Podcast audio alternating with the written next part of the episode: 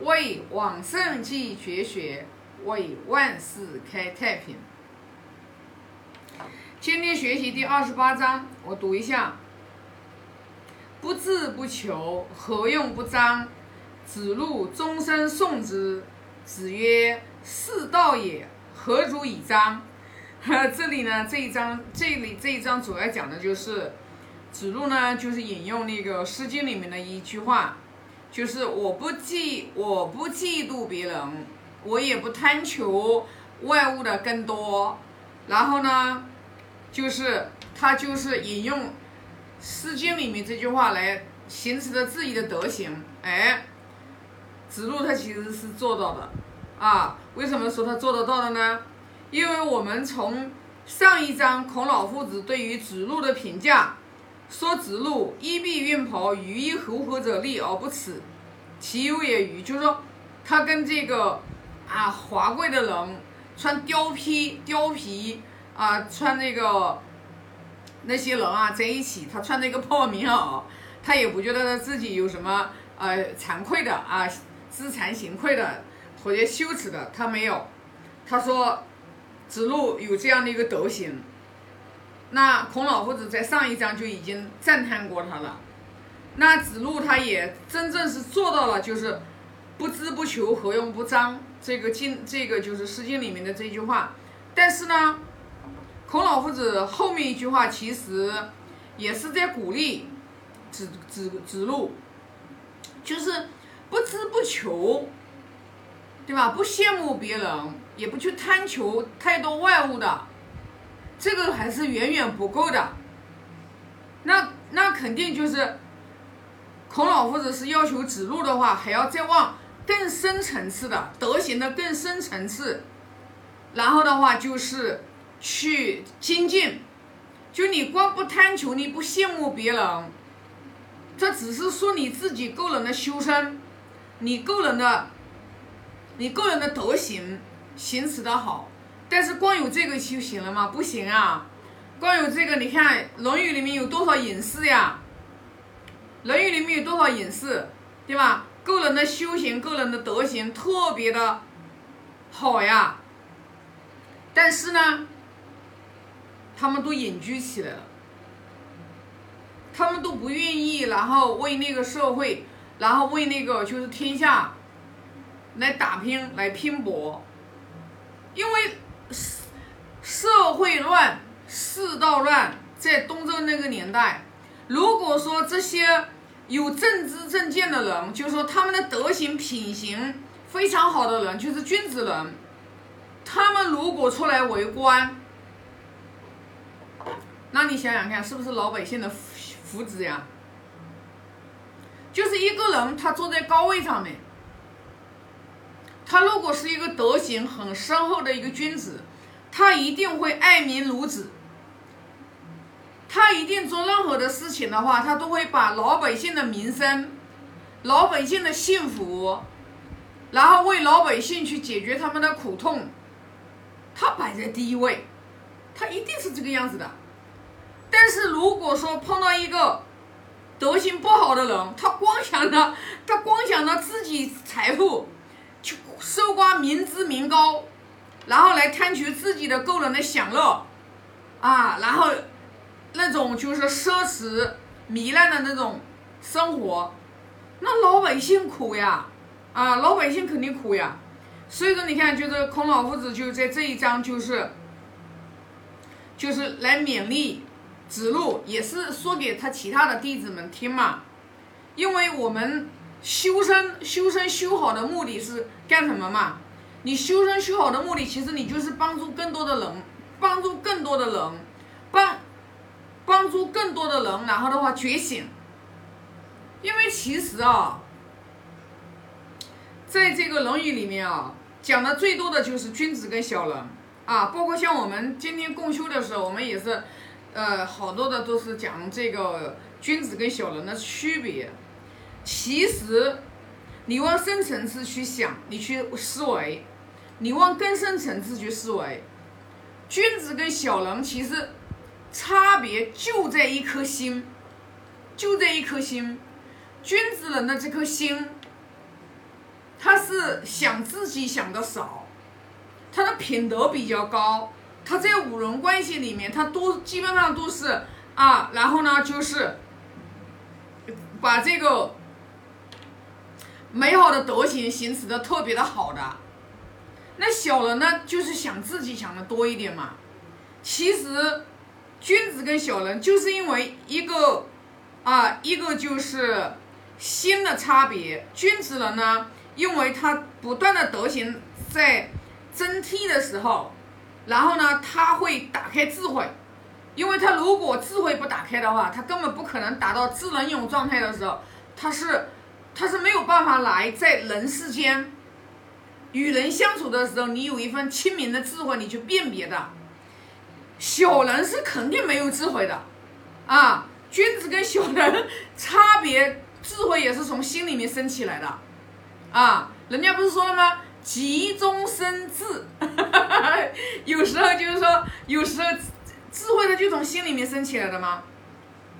所以说呢，孔老夫子鼓励他的，鼓励就是说他的弟子们。要往真正的要往这个大道上面走，那对于我们学经典的人来讲的话，那我也是在不断的学。我学到今天，我相信我今天的学习对于《论语》的理解和人生状态的这种理解，跟我二零一八年我肯定是上了好几个台阶。就当我们学习真正我们成为一个君子了，我们在不断不断不断我们在往上走的时候，就是我们的能量值在不断不断提高的时候。我们也能去，真正的是从内心里面去理解别人，包容别人，对吧？那不是说啊，我们都自己都做的特别的好，那也不是。也就是说，当我们如果说真正跟别人在一起的时候，为什么会产生争执嘛？为什么人跟人之间会产生争执嘛？就书起见嘛，他有他的观点，你有你的观点嘛。他有他的知见，你有你的知见嘛。但是这个知见是从哪里来的呢？它其实就是从心分别出来的嘛。当我们一颗心，我们已经不会去执执执着我自己的观点是对的，别人的知观点是错的时候，你你纵然你看到他，他做的事情不符合人伦道义。但是你能改变什么？你改变不了什么，那我们就不执着，我们就不执着。就像我前两章有分享的，我们大多数情况下，我们为什么不自在？我们为什么别人的一句话说了之后，然后让我们心里面不舒服？让我们不舒服的起根源，就是因为他对你的看法，然后你自己的自见起来了。然后你就对立了，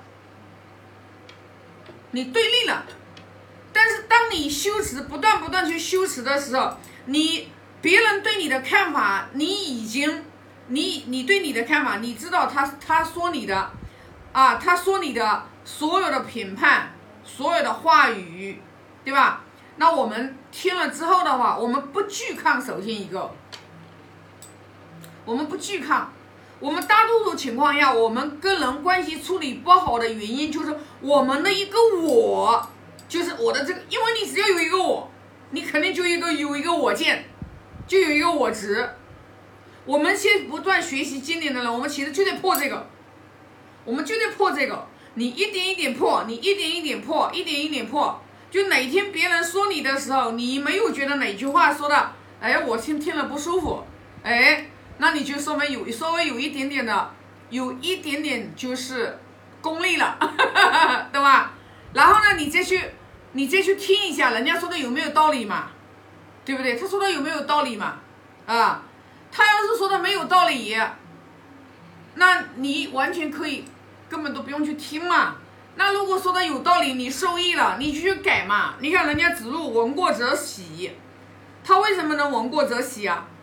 就是因为我们每个人身上的毛病习气一大堆，咱都没有变成变成圣人呢，圣人才无过呢，你知道吧？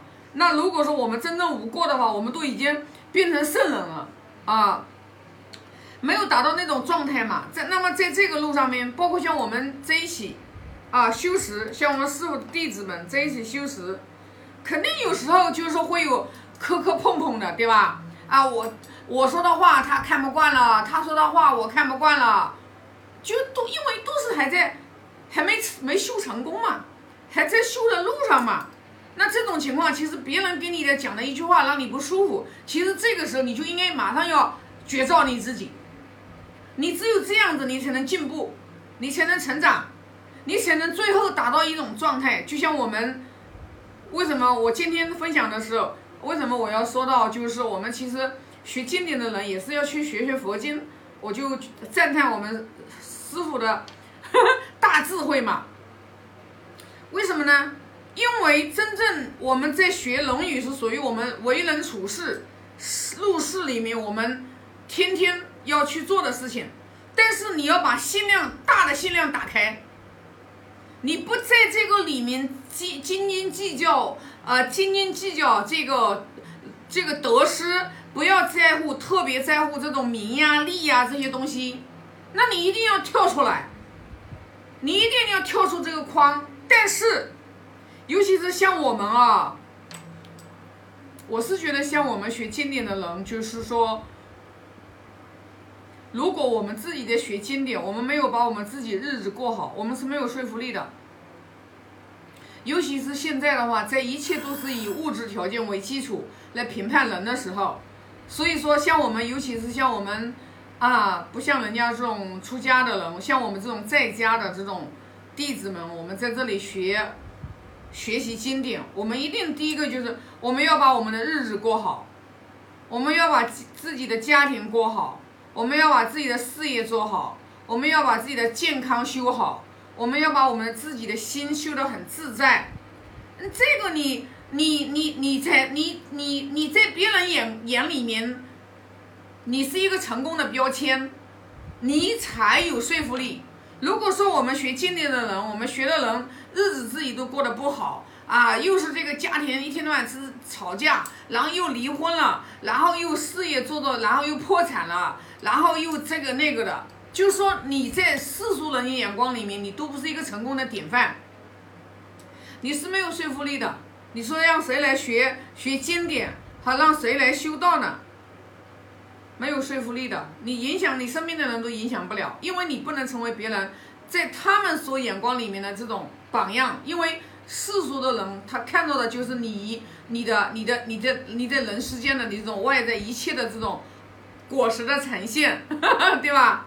所以说，《论语》啊是可深可浅，但是我觉得真正的话要让我们放下我的这个我执。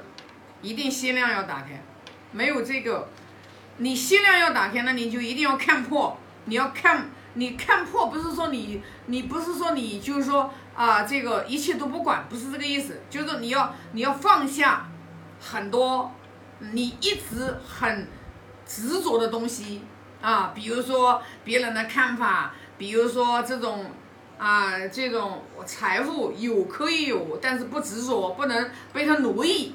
不能变成奴隶啊！我们有，我们就很高兴的去享用；我们没有，我们就素位而行，我们就安于我们当下。我们当下是什么样的状态？我们精进的去行使我们的德行，真正用一颗付出利他的心去帮别人，然后要在有智慧的前提下，然后帮了别人之后的话，我们尽量是往好的方向发展。那这样子，我们的人生才会。过得越来越自在，越来越舒服啊！那这一章的话就分享这么多啊！现在发个大愿啊，愿老者安之。